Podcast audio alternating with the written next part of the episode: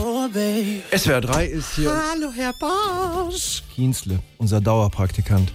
Ich habe schon befürchtet, dass du kommst. Was willst du denn? Heute testen wir dein Raubtierwissen. Mein Raubtierwissen. Weißt du, das ist wirklich ganz spannend, aber leider ist das hier eine Radiosendung und da können wir nicht. ein- Und schon geht's los. Was feiert ein junger Löwe vor der Hochzeit? Weiß nicht, was, was, was feiert ein junger Löwe vor seiner Hochzeit? Na, sein Junggazellenabschied. Junggazellen. Kienzle. Was weitermachen? Nein. Okay. Welches Raubtier riecht besonders gut? Welches? Der Deopard?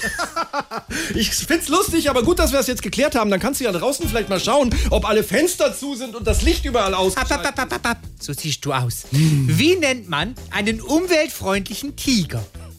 Keine Ahnung, wie nennt man einen umweltfreundlichen Tiger? Nachhaltiger. Ah, das reicht Kienzle raus. Drei Titel raus.